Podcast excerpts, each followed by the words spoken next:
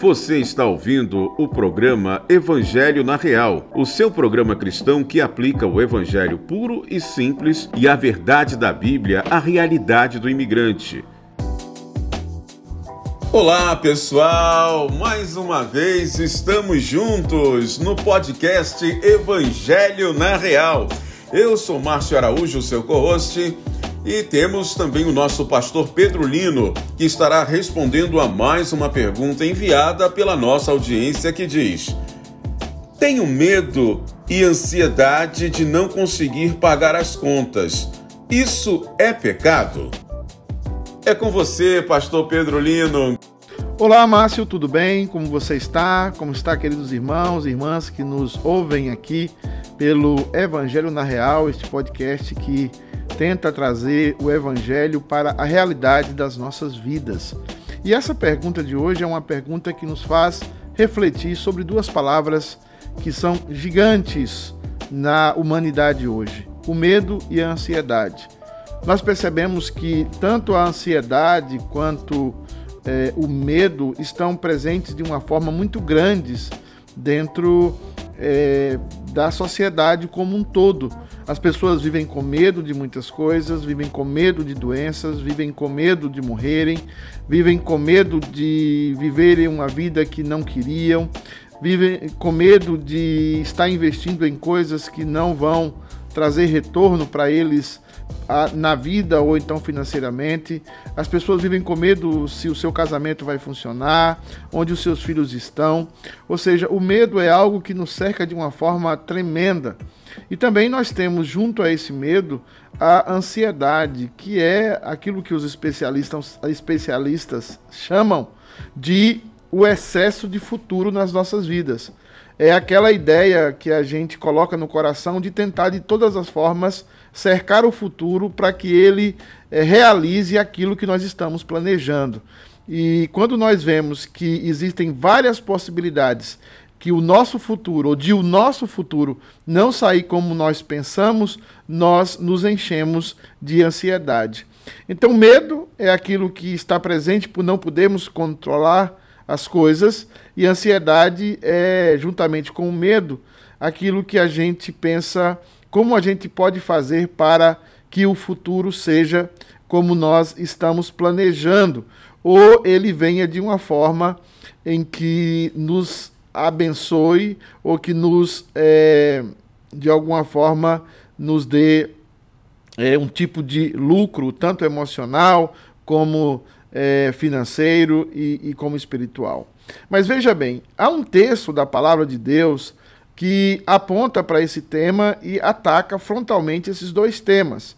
E o texto está lá em Filipenses, capítulo 6, aonde o apóstolo Paulo vai tocar esse tema de forma frontal e vai nos ensinar muito como cristãos sobre medo e ansiedade.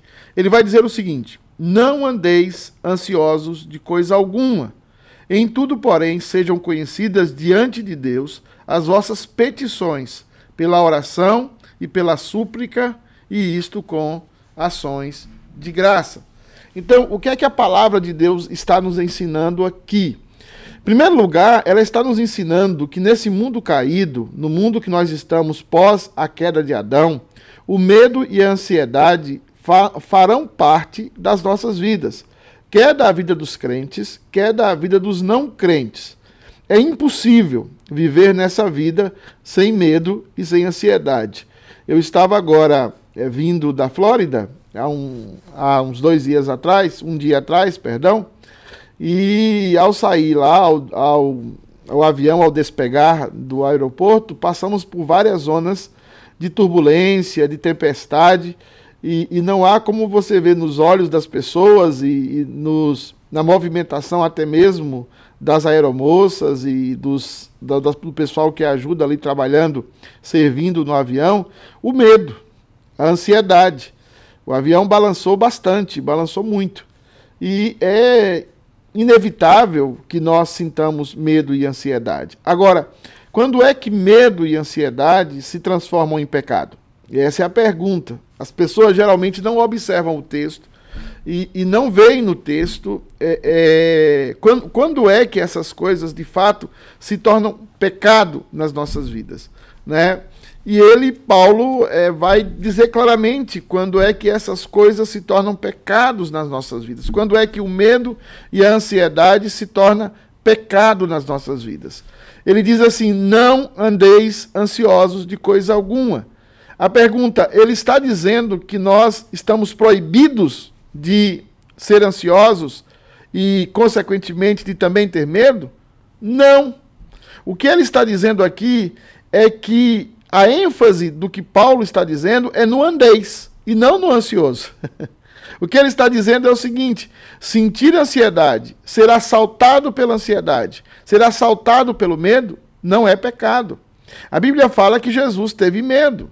A Bíblia fala que Jesus, de alguma forma, receiou subir aquela cruz. Mas ele não pecou. E por que, que ele não pecou? Porque Jesus não andava ansioso. A ênfase não está na palavra ansioso. A ênfase está no andeis. Então, nós não podemos, de forma alguma, nos entregar à ansiedade. Nós não podemos, de, de forma alguma, fazer da ansiedade uma prática das nossas vidas. Ela virá, ela nos assaltará e nós temos que procurar resistir a isso. Nós temos que procurar resistir à ansiedade e resistir ao medo. Então, eu responderia para esse ouvinte o seguinte: não é pecado ter medo e ansiedade. Pecado é andar com medo e andar com ansiedade. Se você é assaltado esporadicamente com medo e com ansiedade, é absolutamente natural. Mas não entregue o seu coração ao medo e à ansiedade. E como é que você faz isso? Você não entrega o seu coração à ansiedade quando você ora a Deus, quando você tem relacionamento com Deus, quando você tem uma prática de vida de oração, você não anda ansioso. Não significa que você não vai passar por momentos de ansiedade, mas significa que esses momentos de ansiedade não vencerão na sua vida. Você conseguirá avançar, por quê? Porque você está entregue a uma vida de oração. O grande, ou a grande saída para a ansiedade é a oração. E é uma oração que nós entendemos que nós somos amigos de Deus, que nós somos filhos de Deus. Não é uma oração simplesmente de um servo para com o seu senhor, mas é uma oração de um filho para com o pai. Por isso que Paulo vai usar a expressão diante de Deus nesse texto.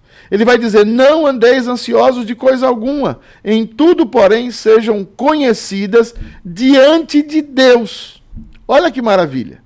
E essa expressão diante de Deus tem a ver com aquilo que foi perdido no Éden e que Jesus Cristo recuperou para nós, que é a presença maravilhosa, paternal de Deus nas nossas vidas.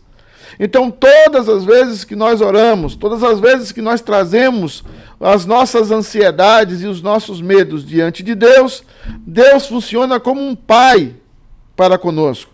Deus funciona como um, um pai que vai nos mostrar que ele cuida dos seus filhos.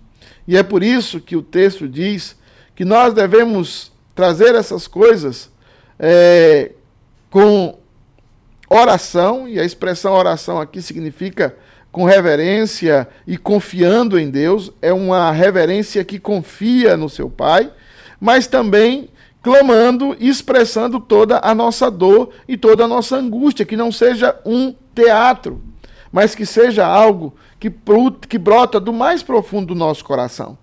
Então, o que a Bíblia fala é que nós não devemos andar ansiosos, mas tendo a ansiedade no nosso coração e nos assaltando, devemos tratá-la com oração e quando orarmos, devemos confiar que Deus é o nosso Pai, que Ele está diante de nós. E que essa oração precisa ser na dependência de Deus, confiando em Deus, mas também dizendo ao Senhor tudo que está no nosso coração, não sendo hipócrita, não escondendo nada no coração de Deus, mas abrindo o nosso coração. E terminando assim esse momento e fazendo crescer esse momento nas nossas vidas, sempre com ações de graças. Ele vai usar com ações de graças. Por que com ações de graças? Porque uma das maneiras mais lindas de vencer a ansiedade é quando você é uma pessoa agradecida. Quando você sabe que o que está acontecendo na sua vida é reflexo da bondade de Deus na sua vida. Tanto coisas boas como coisas ruins, é a bondade de Deus que está na sua vida. Então não existe um remédio mágico para a ansiedade e para o medo. Eles não são pecado se são esporádicos.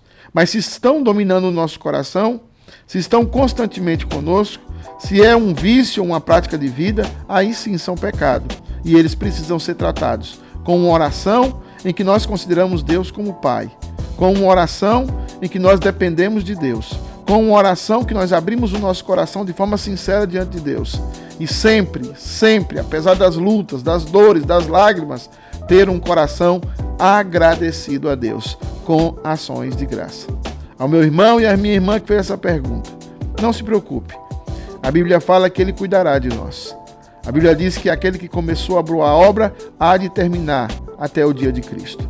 A Bíblia fala que todas as coisas cooperam para o bem daqueles que amam a Deus. Então, quando vir a ansiedade, quando a ansiedade e o medo assaltar o seu coração, ore, busque a Deus. Busque a Deus com simplicidade. Busque a Deus como se ele fosse um pai, porque ele é o seu pai e ele vai conduzir você, ele vai tratar sempre da sua vida e vai mostrar a você que ele é fiel e você vai experimentá-lo em cada momento da sua vida. Deus abençoe você e que você jamais se entregue à ansiedade e ao medo. Aqui é o pastor Pedro Lino, no Evangelho na Real. Um abraço, tchau. Bom, gente, mais uma vez estamos aqui e queremos agradecer a audiência, a sua audiência até aqui. Se você gostou deste programa, não deixe de seguir este podcast na plataforma de sua preferência. E também compartilhe com alguém que precisa ouvir esta mensagem. Siga-nos pelo YouTube para ficar por dentro da programação da United TV o link do nosso canal você encontra na descrição deste episódio. Obrigado por nos ouvir e te esperamos para a nossa próxima programação do podcast. Um grande abraço. Lembrando que você também pode fazer a sua pergunta. Envie-nos um e-mail para a nossa produção com o seu primeiro nome, cidade de onde está falando e pergunte para utv@ctkunited.org. Toda semana estaremos aqui para apresentar o Evangelho de Jesus Cristo aplicado à vida cotidiana, com base na teologia reformada. Então não deixe de se inscrever para não perder nenhum episódio. Este programa é produzido pela Igreja Presbiteriana Christ the King United, localizada na cidade de Ubor, Massachusetts, nos Estados Unidos. O endereço da nossa igreja pode ser encontrado na descrição deste episódio, ou você pode acessar o nosso website www.ctkunited.org. Nos siga também nas redes sociais. Eu sou o seu co-host, Márcio Araújo, e as perguntas deste programa são respondidas pelo nosso pastor local, Reverendo Pedro Lino. Obrigado por nos ouvir e até o próximo.